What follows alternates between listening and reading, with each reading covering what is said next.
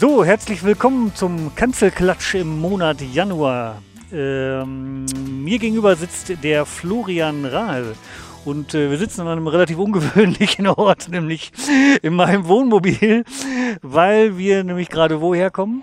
Wir waren heute auf einer kleinen Drückjacht, auf einer spontanen Geschichte, die so alljährlich stattfindet. Zwar äh, am Steinhuder Meer haben wir uns getroffen und haben dort heute eine kleine Meerschweinjacht veranstaltet. genau, das war tatsächlich ganz interessant. Vorab die äh, WhatsApp-Gruppe hieß äh, tatsächlich Meerschweinchenjacht. Das genau, war, die hat sich so, vor ein paar Jahren hat das sich so involviert oder was. Wir wollen am äh, Steinhuder Meer auf Schweine jagen und deswegen Meerschweinchenjacht. Und äh, ja, es war eigentlich eine ganz witzige Geschichte, wie jedes Jahr. Ja, absolut. Und ähm, wir haben eine kleine Pause gemacht, ähm, freiwillig, unfreiwillig. Auf jeden Fall gab es im Dezember keinen Podcast. Dafür sind wir jetzt mit neuem Milan im neuen Jahr wieder dabei. Äh, also jetzt ab Januar. Und zwar in dieser Ausgabe, passend natürlich wieder zur Januarausgabe von der Deutschen Jagdzeitung zum Thema Sauen.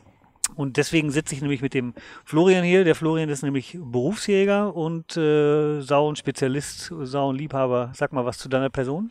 Ja, ich äh, bin äh, Baujahr 81, bin Berufsjäger im äh, Ostwestfalen, bin dort jetzt nun seit 16, 17 Jahren tätig in einem Hochwildrevier, war zwischenzeitlich auch mal in Österreich für ein Jahr angestellt, aber das war ganz am Anfang meiner Ausbildungszeit. Und äh, ja, bin jetzt nun da seit vielen Jahren tätig in einem Hochwildrevier mit Rotwild, Schwarzwild, Rehwild.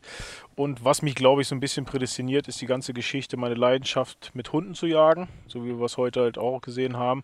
Ähm, ich habe immer wechselnd irgendwo so zwischen sieben und zehn Hunden Hunden und äh, fahre da bei einigen Kollegen mit auf den Drückjachten, unterstütze die und äh, habe da so ein bisschen meinen Spaß und meine Freude dran an der ganzen Geschichte. Bleiben wir mal bei den Hunden. Was hast du für Rassen? Äh, Rassenfanatisch bin ich überhaupt nicht. Ich habe von Terriern, Bracken, äh, Springer Spaniels, für Niederwild, für Hochwild in sämtliche Richtungen habe ich da eigentlich äh, irgendwelche Hunderassen. Bin auch immer gerne wechselnd, also auch Deutsch-Strater, kleiner Münsterländer. Ähm, ich probiere immer alles so ein bisschen aus. Jeder hat natürlich sein, seine Vorlieben, seine Nachteile von den Hunderassen auch und ähm, ich wechsle da immer relativ schnell auch ein bisschen hin und her, um halt alles mal auszuprobieren. Wie, wie wählst du, also ich sag mal, äh, fällt dir so ein Hund auf und dann sagst du, ich, oder sagst du jetzt irgendwie, jetzt fehlt mir die Rasse oder mir fehlt jetzt ein, ein Packer oder ein Finder oder so, wie wählst du das aus? Also ich wähle das natürlich aus, gerade bei vielen Hunden oder so, dass ich auch die Hunde handeln kann. Ne? Die meiste Zeit bin ich doch alleine unterwegs und wenn ich alleine äh, die Hunde handeln will, will ich nicht nur große Hunde haben, die ich auch gerade auf so einer Gesellschaftsjagd äh, an der Leine führen muss, die ich dann irgendwo zum Stand führen muss oder zum Treibenbeginn führen muss. Ähm, da ist es mir persönlich lieber wichtiger, kleine, mittelläufige Hunde zu haben, die ich besser handeln kann. Ich muss sie transportieren können. Ähm, nichtsdestotrotz kommt natürlich auch die Kostenfrage. Ein großer Hund, ein Deutsch Strata, frisst mehr, wenn ich davon fünf Stück habe, als äh, zwei Terrier oder fünf Terrier. Ähm, nichtsdestotrotz versuche ich für jede Sache immer so eine gewisse Mischung zu haben. Ne? Ich habe Terrier, ich habe auch ein paar Bracken, die ein bisschen weiter jagen. Ähm, es ist immer eine gesunde Mischung aus allem etwas. Aber wie gesagt, manchmal treffe ich auch auf einer Yacht einen Hund, äh, wo ich sage, Mensch, der gefällt mir von der Rasse her. Dann schaue ich mir das mal an und wenn es sich dann wieder ergibt, mal ein Hund ausfällt oder ähm, ich sage, okay, jetzt ist Zeit, Nachschub zu holen für die nächste Generation, dann versuche ich auch mal mir eine andere Rasse zu holen. Ähm, ob jetzt aus Österreich, äh, ich habe mir Hunde aus Österreich, äh, aus dem angrenzenden Ausland schon geholt und mhm. ähm, da bin ich also wie gesagt ganz offen und versuche mehrere Sachen, mir mein eigenes Bild zu machen. Ja, ich fand das immer ganz interessant, wie dann, äh, habe ich letztens noch gefilmt, kommt auch ein Beitrag äh, bei DOZ TV demnächst, ähm, habe ich einen Meuteführer begleitet und wie dann die unterschiedlichen Hunde, unabhängig von Größe und von Rasse, wie die aber unterschiedliche Aufgaben übernehmen und vor allen Dingen, wie die sich aufeinander einspielen. Ich glaube, das ist, äh, ist tatsächlich sehr interessant zu beobachten, wie dann manche Hunde bei bei dem Hundeführer bleiben, andere sind sonst wo und dann bellen die auf eine bestimmte Art und Weise oder teilweise nur einmal und zack, spitzen die Ohren und zack geht's los. Ne? Und genau. die ganze Meute geht drauf los. Also die Erfahrung habe ich auch gemacht. Egal jetzt, welche Rasse es ist, die Hunde sind alle, genauso wie wir Menschen, sind alle Individualisten. Das heißt, der eine bleibt mal näher bei einem, jagt mit einem mehr, hat mehr Erfahrung gemacht und der andere Hund ist doch einer, der auch mal ein bisschen weiter jagt. Mhm. Ne? Ich bin halt keiner, der auch vom Stand schnallt, sondern der immer eigentlich mit seinen Hunden unterwegs ist. Ist eine andere Bindung auch da. Aber auch das muss letztendlich wachsen mit der ganzen Geschichte und ähm, man kann die Rasse und den einzelnen Hund nicht pauschalisieren, mhm. sondern das wirklich kommt immer auf die einzelne Situation an. Nichtsdestotrotz gibt es auch Hunderassen, wo ich heute sagen würde, mm, die würde ich mir persönlich jetzt nicht nochmal zulegen. Zum, ne? Sag mal, da möchte ich natürlich jetzt wissen, welche.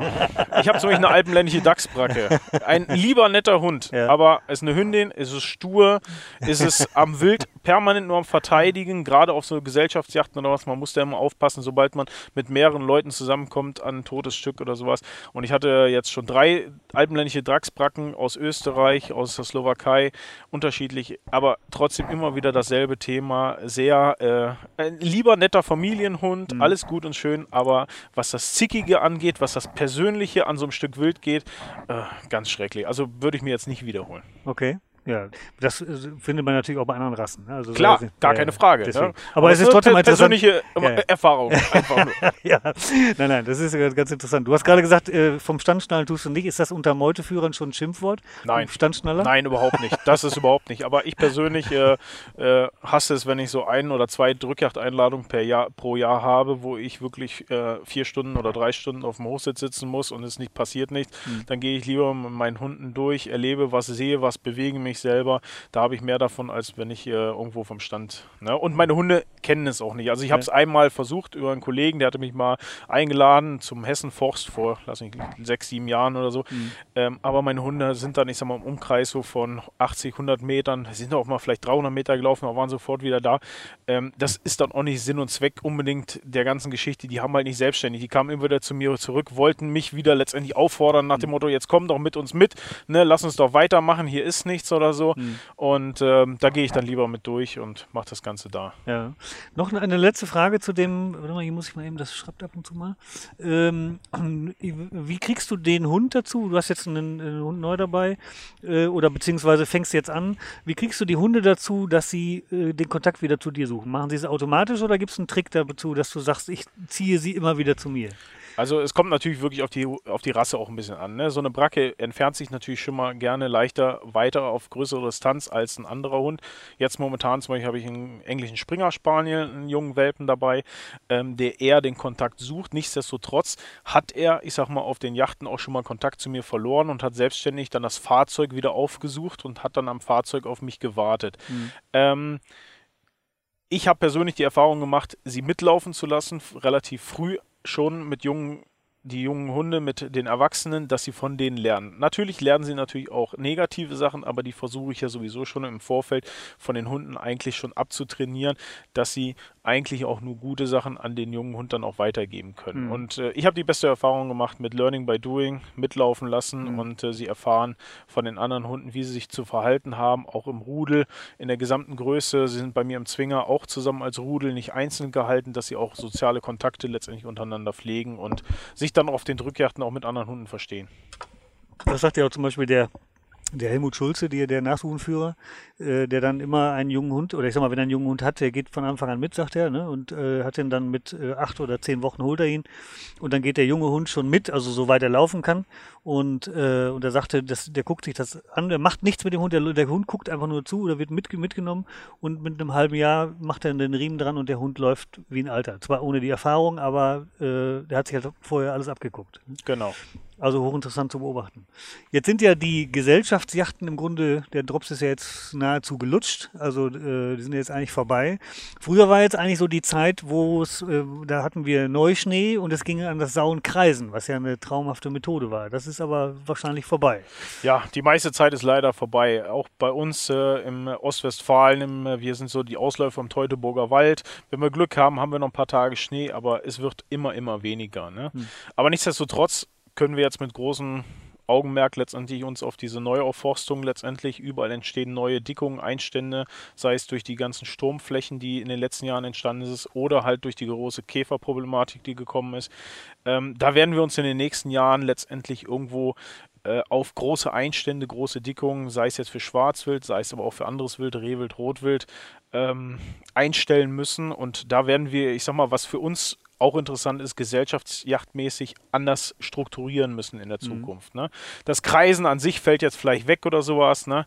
Äh, Wenn es so weiter so nass bleibt wie heute oder so, dann haben wir natürlich unsere ganzen Rückewege, die jetzt momentan vom äh, Fahren, vom Holzabfuhr zerfahren sind, matschig gefahren sind, haben wir natürlich die Möglichkeit, vielleicht da das eine oder andere abzufährten. Mhm. Ähm, aber nichtsdestotrotz, bei der Neuanlage der ganzen Kulturen, der ganzen Freiflächen, die aufgeforstet werden, werden auch hier und da mit Sicherheit Gatter angelegt. Was können wir da vielleicht schon machen? Können wir da irgendwelche Sauenklappen einbauen oder was, dass wir vielleicht in Zukunft diese Gatter gezielter, spontaner mal bejagen können, indem wir diese vielleicht auch mal die Sauklappen, wenn da gezielt die Sauen immer rein und rauslaufen, wird es da auch immer ein bisschen matschig sein. Da können wir dann auch gezielt gucken, äh, sind Sauen anwesend, sind mhm. sie regelmäßig in diesem Gatter und können die dann vielleicht mal am Wochenende, wenn man ein paar Leute zusammengetrommelt hat, auch mal so drei, vier Gatter an so Sauklappen gezielt abstellen mit einer gewissen Distanz. Drückjagdbock davor, Sicherheit geht letztendlich vor und kann die dann mit wenigen Schützen auch mal gezielt an so einem Wochenende als kleine Gesellschaftsjacht hm. bejagen. Wie ist das? Ist, nimmt, nimmt das Schwarzwild das, das lieber an, beziehungsweise nehmen die die gerne an, äh, so, so, so, kleine Gatterflächen? Weil das ist ja im Grunde, ähm, ich habe mich, hab mir, hab mich immer gefragt, wie weiß das Wild überhaupt, dass jetzt hier wenig Publikumsverkehr ist? Aber im Grunde ist das ja relativ simpel. Die nehmen, nehmen einfach mal den Wurf, in den, stecken den in den Wind und dann wissen die ganz genau, hier war zumindest mal eine Woche lang kein Mensch mehr, ne? weil die ja keine schlechtere Nase haben als unsere Hunde. Ja. also es geht sich nicht unbedingt nur äh, letztendlich der Wind. Es gibt auch manche Wanderwege, wo daneben Gatter liegen, die permanent frequentiert werden vom Schwarzwild oder von mhm. sämtlichen Wild. Äh, wenn solange die Gatter, ich sag mal in dem Falle dann groß genug sind, dass sie sich drin zurückziehen können und eine gewisse Distanz zum Weg da ist, wo sie wissen, die Leute sind nur auf dem Weg, gehen sie mhm. auch trotzdem in diese Gatter rein solange sie dicht genug sind. Solange sie unten relativ dicht sind und noch nicht rausgewachsen sind, werden die permanent eigentlich auch vom Wild dann frequentiert. Ne? Mhm. Und wenn ich denen natürlich dann die Hilfestellung gebe und sage, ich habe jetzt hier schon Vorklappen gemacht, ne? Äh, wenn ich kein Muffelwild habe, Muffelwild stößt gerne halt auch diese Sauklappen auf, aber nur das Schwarzwild im Revier habe oder Rehwild, Rotwild, kann ich das wirklich dazu auch leiten, dass mhm. sie gezielt diese Kulturen aufsuchen und sich da drin verstecken und ich auch sie dann zur Gesellschaftsjagd bejagen kann. Ja, diese, du meinst diese Pendeltore, ne? Also genau. diese Fichtenstämme, die dann aufgehängt werden da. Genau, entweder einzelne Fichtenstämme, die müssen aber schwer genug sein letztendlich, ähm, oder hingehe richtige Rahmenbaue, hm. die in der Mitte noch eine Struktur haben, die sind dann ein bisschen schwerer, aber die Sauen stoßen dann auf. Die an Ketten aufgehängt oben, äh, ich sag mal 40, 50 maximal breit, auch so 40, 50 hoch, hm. reicht vollkommen aus, dass eine Sau da durchgeht. Und vor allem, ich habe es nicht so, dass überall der Gatterzaun angehoben wird von den Sauen, und das Rehwild nachher auch durchschlüpft. Mhm. Das ist ja der große Problem. Letztendlich, wenn überall die Sauen, die Gatterzäune überall permanent hochheben, irgendwann ich das gar nicht mehr kontrollieren kann und dann auch das Rehwild reingeht und anfängt, die ganzen Kulturpflanzen zu verbeißen. Ja, klar.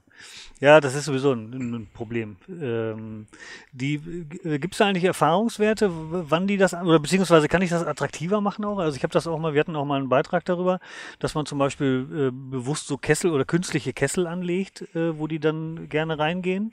Also was wir jetzt selber bei uns auch auch schon angelegt haben, sind letztendlich diese Sauenhütten. Mhm. Das heißt, ich habe mir irgendwo eine sonnige Freifläche ausgesucht, jetzt nicht nur unbedingt am Gatter oder sowas, die ich wirklich mit Strohballen abgegrenzt habe, ein Flachdach drauf gemacht habe ähm, und das zu einer Seite, zur Sonnenseite ein bisschen offen gelassen habe, die die Sauen wirklich gezielt annehmen als Schutzfunktion. Gerade jetzt, wenn die Kulturen am Anfang noch fehlen, sie ihre Möglichkeiten nicht haben, trocken ihre Frischlinge zur Welt zu bringen, ähm, da vielleicht dann noch am Rand sogar noch ein bisschen Buchenholzteer rangeschmiert oder was auch immer an einem Stamm oder sowas, wird es relativ schnell von den Sauen frequentiert, diese Schutzhütten. Und da bringen die ihre Frischlinge zur Welt und suchen natürlich dann auch im Umkreis irgendwann Schutz. Mhm. Und wenn ich dann in ein, zwei Jahren, fünf Jahren spätestens die Kulturen so weit hoch sind, dass sie daneben die Gatter aufsuchen, dann halte ich sie mir auch regelmäßig da in diesem Bereich. Mhm.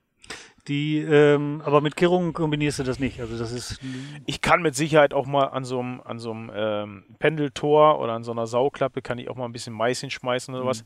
Aber ich darf nicht damit äh, zu viel machen, weil dann kommt wirklich nachher das Rehwild auch, mhm. versucht an den Mais zu kommen und wenn ich es auch durch die Pendeltür zu schmeißen, vielleicht drückt es dann sogar auch mal und ich will es nicht ausschließen, dass wenn das Reh das irgendwann mal gelernt hat oder mhm. was auch immer äh, und da Mais liegt oder was auch immer, sich das Pendeltor von selber aufdrückt. Da will ich vielleicht sogar nachher kontraproduktiv arbeiten, was ich nicht unbedingt will.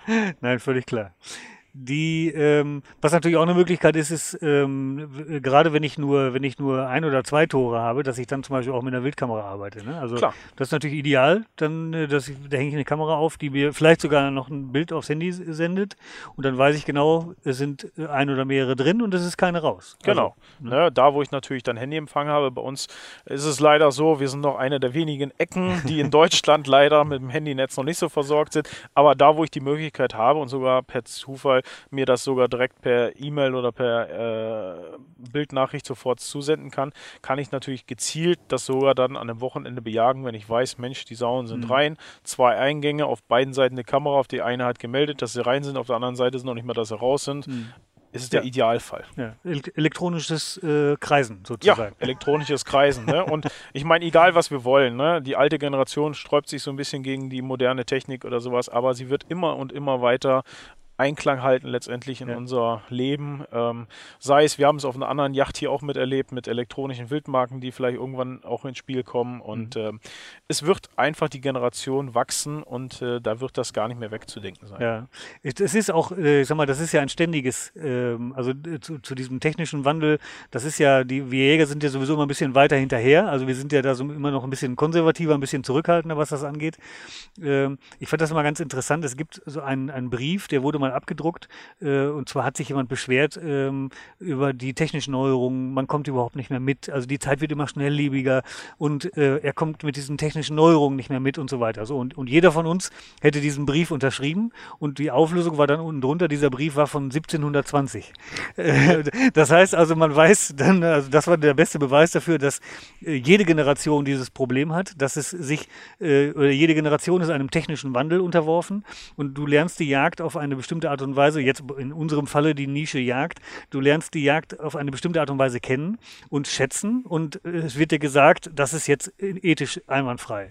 Und dann ist logischerweise alles, was neu kommt, wird dann erstmal, äh, ist dann erstmal äh, zweifelhaft, weil äh, ich sag mal, das wissen wir ja auch, wenn dann erstmal jemand Jagderfolg hatte mit einer technischen Neuerung, dann sagt man sich ja gut, das hat er nur deswegen, aber nicht, weil er irgendwie ein Pfundskerl ist, so wie wir. Ne? Also das ist halt so ein bisschen die, die Schwierigkeit, aber da wird sich eine Menge, eine Menge etablieren. Ähm, man sollte es auch nicht meinen, dass selbst das Zielfernrohr mal irgendwann verpönt war.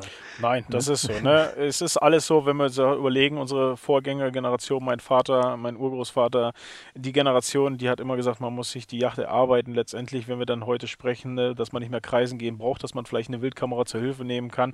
Ähm, da sagt man sich nach dem Motto, früher musste man sich alles erarbeiten. Ne? Mhm. Aber ähm, die Zeit ändert sich, heißt nicht immer zur Guten, das heißt nicht immer schlecht.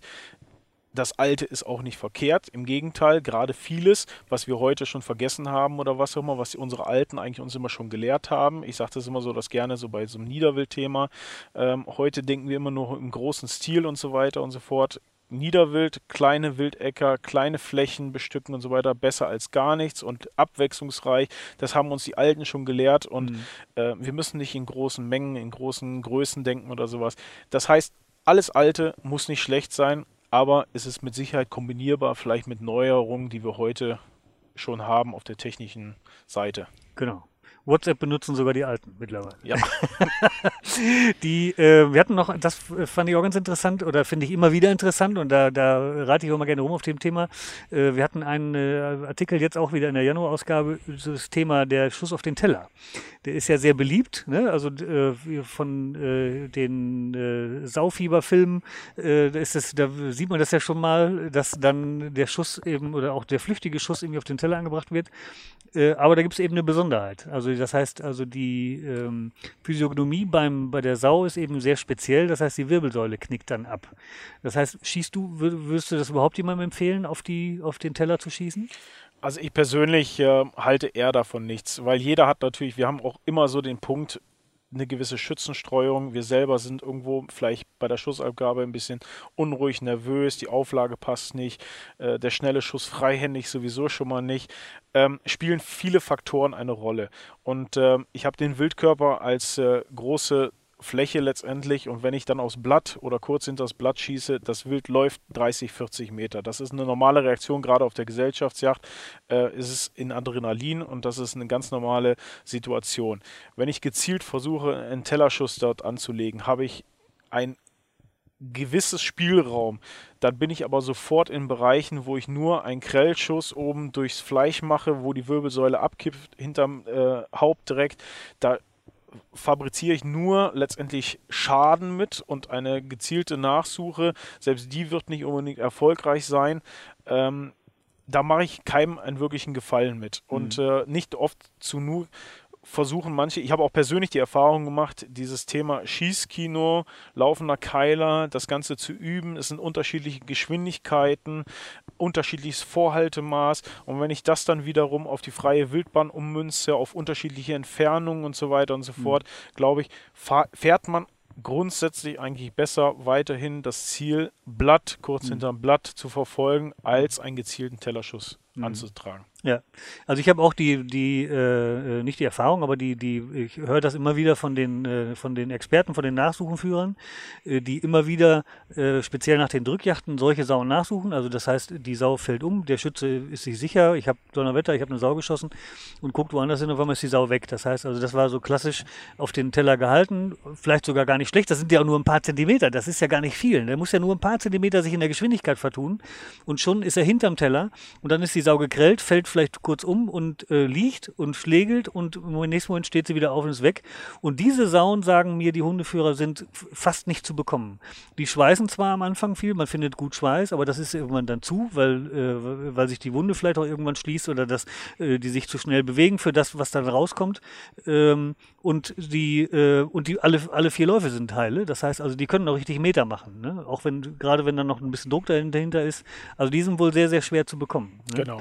also wenn einmal der, der Momentschock vorbei ist, dann laufen diese Sauen extrem. Mhm. Und äh, wie gesagt, auf der Nachsuche relativ schwierig zu bekommen, das Ganze. Ne? Und ich würde prinzipiell davon abraten, wenn man wirklich sagt, man möchte einen Tellerschuss machen, aus welchen Gründen auch immer, ähm, dann lohnt es sich wirklich das nur, wenn es bei gutem Licht ist und das Schwein ruhig steht, das Stück Wild, und ich mir da auch absolut sicher bin letztendlich. Mhm. Ne? Ansonsten bei der Gesellschaftsjagd ist es sind so viele Faktoren. Selbst wenn ich mir vorher mein Gelände anschaue und sage, vielleicht sogar mit dem Entfernungsmesser, ich messe so ein bisschen die Entfernung, schätze so, das sind 30, 40, 50, 60 Meter, weiß mir genau, prägt mir das ein. Aber im Moment, wo das Stück Wild kommt, läuft es gerade, läuft es schräg, läuft es diagonal, das alles abzugrenzen und dann noch die ideale Schussabgabe abzugeben mit dem richtigen Vorhaltemaß, mhm. dass ich den Tellerschuss ansetze, halte ich für ich will nicht sagen grob fahrlässig, aber halte ich schon wirklich für äh, sehr, sehr gewagt. Ja, man muss, das muss man einfach sagen. Also ich sag mal, um so einen Schuss zu machen, muss man einfach, äh, ich sag mal, jahrelang üben erstmal. Äh, also sprich im Schießkino oder, oder auf den laufenden Keiler meinetwegen. Und dann muss man noch unheimlich viel Gelegenheit haben, in, in der, in der äh, freien Wildbahn so einen Schuss auch zu praktizieren. Ne? Also das ist, also ich, kenne eigentlich keinen, für den das was so irre. Oder ganz, ganz wenige. Die, äh, wobei es auch so ist, die, ich habe auch die Erfahrung gemacht, wenn wenn man es denn auch an der Kehrung schießt und dann auch da auf den Teller schießt, selbst da ist es so, dass sich also durch, durch Hämatom oder durch, wenn es nicht richtig schräg steht, ist also so viel Nackenfleisch weg, dann kann, hätte ich auch theoretisch auch aufs Blatt schießen können. Also das ja, ist das nächste. Ne? Gut, ne, die einen sagen jetzt, beim Nackenfleisch ist es nicht ganz so hochwertig, vielleicht wie beim, beim Blatt, wenn ich da vielleicht noch so ein bisschen weiter abrutsche oder sowas. Mhm. Ähm, gut, von der Fleischverwertung her, äh, wenn ich wirklich den gezielten, hundertprozentigen Tellerschuss machen kann oder was, ist es von der Wildbrettverwertung her vielleicht idealer.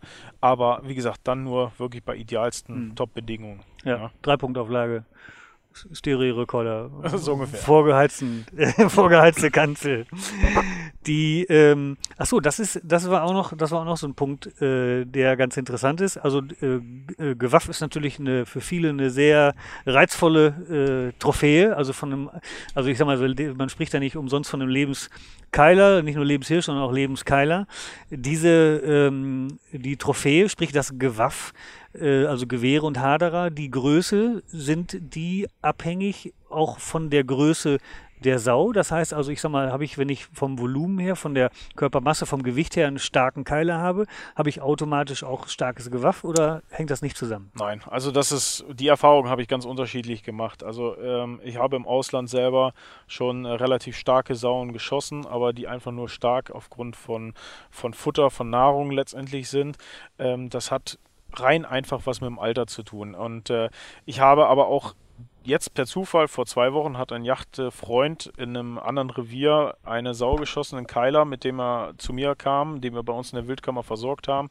Ähm, der war vielleicht gerade 24 Monate alt, aber hatte schon immerhin, ich habe sie eben ausgekocht, über 19 Zentimeter Gewafflänge letztendlich. Ne?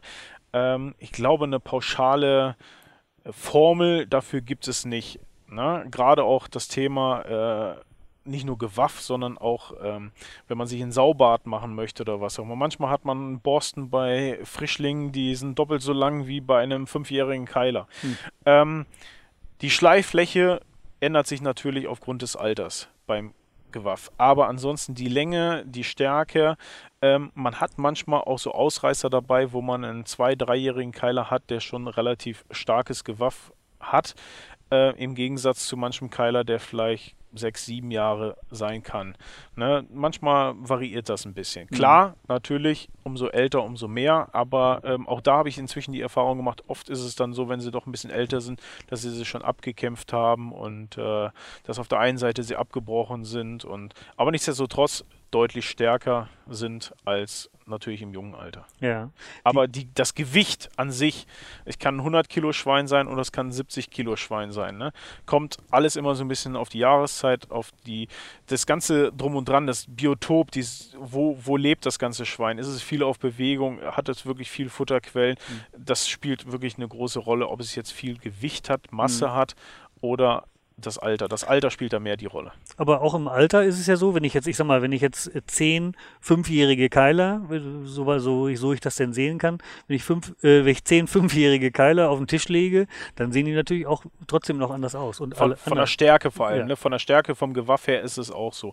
Aber nichtsdestotrotz, auch das haben wir wieder bei uns überall. Ne? Es gibt manche fünfjährige Hirsche, das sind äh, genau. vom, vom Durchmesser der Stangen einfach mehr Masse, haben sie da bekommen, sind vielleicht nicht so lang Schlangen oder sowas. Das ist einfach, glaube ich, auch eine genetische Sache, eine äh, regionale Sache, die immer ein bisschen unterschiedlich sich mhm. äh, variiert. Ja, ich habe das erlebt in, in, in, Spanien auf der, auf der Monteria, dass dann äh, äh die, die Sauen deutlich kleiner sind, also auch die Keiler waren, waren relativ klein und gedrungen, aber die Waffen waren größer. Beziehungsweise, also die Waffen waren jetzt in Anführungszeichen normal groß, so wie wir das kennen vom Alter her oder passend zum Alter, aber die Sau war insgesamt irgendwie kleiner ja, und gedrungener. Ja. Ne? Also, also es ist egal, wo man ist, glaube ich. Ne? So ein bisschen muss man sich immer auf die örtliche Gegebenheit, auch gerade wenn man fremd ist in einer anderen Region, sei es jetzt bei Rotwild, sei es auch vielleicht auch bei Schwarz, Schwarzwild, ähm, sich ein bisschen darauf einstellen, dass man nicht das unbedingt mit zu Hause vergleichen kann. Mhm. Ne? Das heißt, der Frischling, der bei einem zu Hause im eigenen Revier äh, jetzt, keine Ahnung, 35, 40 Kilo hat, kann, wenn man dann auf einmal in der Eifel oder in Mecklenburg-Vorpommern zur Drückjagd eingeladen würden sein, auf einmal schon 50 Kilo haben, ne? mhm. ne? weil einfach da ein anderer Rhythmus herrscht in diesem Umfeld und äh, man sagt nach dem Motto, Mensch, aber bei mir zu Hause im Revier, da habe ich letzte Woche noch einen Frischling gesehen, der ist 35 Kilo jetzt, ne, braun in der Statur, äh, aber da hat er dann schon 55 Kilo oder 60 mhm. Kilo oder sowas, weil einfach da ein anderer Rhythmus ist. Mhm. Wie, du hast gerade gesagt, äh, Keile Waffen hat dir ein Freund gebracht. Wie setzt du die auf? Wie füllst du die? Also ich fülle die persönlich mit äh, Ponal, mit Holzleim. Mhm. Das heißt, ich koche sie ganz normal aus im Wasser, ein bisschen Spüli mit rein ne? und ähm, sobald ich sie ausgehöhlt habe, den Nerv innen drin gezogen habe, dann lasse ich sie ein bisschen antrocknen und fülle sie dann mit Holzleim, mit Ponal ganz normal, setze die in ein bisschen Sand rein, mhm. dass sie so ein bisschen gebogen in so einer kleinen Dose sitzen mhm. und äh, lasse ein bisschen Ponal rein, nicht komplett bis oben hin, sondern erstmal nur ein bisschen, dünnen Draht, stocher leicht von oben ein bisschen nach, dass so die Luftblasen mhm. ne, sich daraus setzen und wirklich das Ponal bis unten durchläuft. Warte einen halben Tag, guck dann nochmal, drücke wieder ein bisschen Ponal drauf und fülle das so nach und nach, bis es sich oben letztendlich gefüllt hat. Ähm, ich habe eigentlich die Erfahrung gemacht, der Ponal, der Holzleim bleibt immer ein bisschen flexibel und gibt mhm. so ein bisschen immer mit nach. Ich habe andere Keilerwaffen auch gehabt aus dem Ausland, die dann von den Veranstaltern ähm, aufgesetzt worden sind und meistens mit so zwei Komponenten Zeug, was relativ hart geworden ist, mhm. ähm, ausgefüllt haben. Und die haben mit der Jahre bei mir an der Wand dann auf einmal angefangen zu reißen. Und das knallt dann abends, wenn man auf dem Sofa sitzt, auf einmal und splittert dann so zwei Zentimeter ab mhm. und fliegt in der Gegend rum. Und das finde ich halt schade. Und bei diesen mit Holzleim Slime mit Ponal habe ich eigentlich noch nicht die Erfahrung gemacht. Ja. Ne, und äh, wenn die halt dann verfüllt sind, dann gehe ich halt hin und äh, diese Holzbrechen, man kann alles Kleber, Superkleber nehmen, um sie dann auf das Brett zu setzen, nur dann muss man wirklich ganz gezielt die aufsetzen, weil sobald man die Zähne dann nochmal ein bisschen verschiebt oder was auch immer, greift dieser Kleber sofort die Lackierung von den Brettern an. Mhm. Ne, da haben manche dann auch gesagt, okay, wir nehmen einfach ein bisschen ähm, Heißluftkleber, ähm, aus der Heißluftpistole, um das dann damit anzukleben. Ähm, das heißt nur nicht Heißluft, Heißklebepistole. Heißklebepistole, ja, ja, genau. genau mhm. ne? Und das da halt dann mit anzukleben letztendlich. Mhm. Ja, ja, ich habe auch Ponal, ich weiß nicht, ich habe das sogar beim Präparator gefilmt. Ich überlege jetzt gerade, was der genommen hat. Ähm, nee, muss man, da, das tut mir leid, liebe Hörer, da müssen Sie nochmal die alte Folge DOZ-TV gucken. Auf jeden Fall hat der Präparator, der hatte dann auch noch ein spezielles Zeug. Aber ich glaube, Ponal geht auch. Also es ja. ist äh, machbar die, ähm, wenn wir jetzt einfach mal ein bisschen Druck ausüben würden und jetzt einfach mal, wenn es jetzt darum geht, äh, Erfolgsrezept, ich würde dich jetzt unter Druck setzen, äh, du müsstest morgen eine Sau schießen. So, also bis morgen Abend hast du Zeit. Wie kommst du dran? Wie komme ich dran? Natürlich habe ich jetzt den großen Vorteil, es ist momentan Mond. Wir sind jetzt gerade so in der Phase, wo Mond ist oder was auch immer. Dann würde ich mir natürlich meine Kirrung jetzt zu Hause in meinem eigenen Revier ein bisschen anschauen und so weiter. Äh, habe ich da eine Möglichkeit? Habe ich da die Tendenz aus den letzten Tagen heraus, wo ich sage, okay, da lohnt sich das anzusitzen? Würde dann natürlich versuchen, auch gezielt nicht nur zwei, vier Stunden, sondern das dann auch wirklich die ganze Nacht zu machen, um mhm an den Erfolg zu kommen. Ansonsten würde ich mir natürlich, ja, die Tendenz, wo wir eben schon von gesprochen haben, was habe ich an der Struktur? Habe ich irgendwo so kleine Dickungen, Einstände, wo ich sage, das sind eigentlich so abgeschiedene Ecken, wo regelmäßig Sauen sind, würde ich mir ganz gut fünf Leute zusammentrommeln, die, auf die ich mich wirklich verlassen kann, die ich, mit denen ich relativ zügig und schnell so ein paar Dickungskomplexe umstellen kann. Gar nicht groß, so zwei, drei Hektar oder so maximal, wo ich dann mit so fünf Hunden oder was maximal sagen kann, so wenn ich sie jetzt da ein bisschen auf aufmüde, weiß ich, die ziehen immer dieses Tal hoch, diese Senke runter äh, oder sie wollen aus diesem Wäldchen rüber über den Acker in das Nachbarwäldchen rein gezielt abstellen, um diese Sauen letztendlich zu bekommen. Hm. Das sind natürlich äh, ganz, ganz wichtige Erfahrungswerte, dass man diese Wechsel kennt, diese Fern- bzw. diese Rückwechsel, diese Fernwechsel. Das heißt, wenn die Sauen Druck kriegen von dieser Seite, wo gehen sie hin? Also welchen Wechsel nehmen sie an? Wo, wo wollen sie raus? Das ist, aber das ist natürlich nur durch Erfahrung zu machen. Ne? Das ist durch Erfahrung Erfahrung zu machen durch, durch auch Beobachten einfach. Ne? Jetzt, äh, ich kann jetzt auch nicht sagen grundsätzlich, wenn ich das Wild immer weiß, es geht normal, wenn ich es sehe, vom Ansitz aus von A nach B, nimmt es nicht unter Druck diesen selben Wechsel letztendlich an. Mhm. Ne? Unter Druck nimmt es natürlich immer permanent eigentlich die möglichst einheitliche Deckung an, um in Schutz von A nach B zu kommen. Ähm, aber da spielt natürlich auch Wind eine große Rolle. Das heißt, wenn sie Druck bekommen, dann äh, versuchen sie auch mit Wind letztendlich äh, in die nächste Dickung zu kommen, um sicher zu sein, nicht wieder in Gefahr zu laufen. Ne? Mhm. Und ist dann auch die große Frage, wie viel Druck baue ich auf? Will ich jetzt eine einzelne Sau schießen? Reicht es mir, wenn ich die Rotte in Bewegung bringe und man hat die Chance auf eine Sau? Will ich jetzt möglichst viel Strecke machen? Will ich die Rotte sprengen? Dann mache ich mehr Unruhe, verteile das Wild ein bisschen, als wenn ich nur ein, zwei Hunde, vielleicht sogar auch nur einen Treiber oder was, einfach dazu bewege, die Rotte loszumachen. Sie kommt einem Schützen, 10 Stück, 15 Stück vielleicht in einer Rotte, aber der Schütze kann ein eine Sau daraus schießen, vielleicht im Idealfall zwei, aber weil sie halt so konzentriert, gepackt kommt, und damit habe ich mein Ziel erfüllt letztendlich. Hm. Wie ist das bei dir mit, äh, mit Wärmebildgerät Pirschen? Machst du? Ja, also wir haben äh, relativ viel Feldbereich und äh, da will ich auf die Technik auch nicht mehr letztendlich. Mhm. Gerade was das Sommer angeht oder was, wenn die Milchreife stattfindet oder so mit einer Wärmebildkamera auf 400, 500 Meter einmal über das Feld drüber gucken.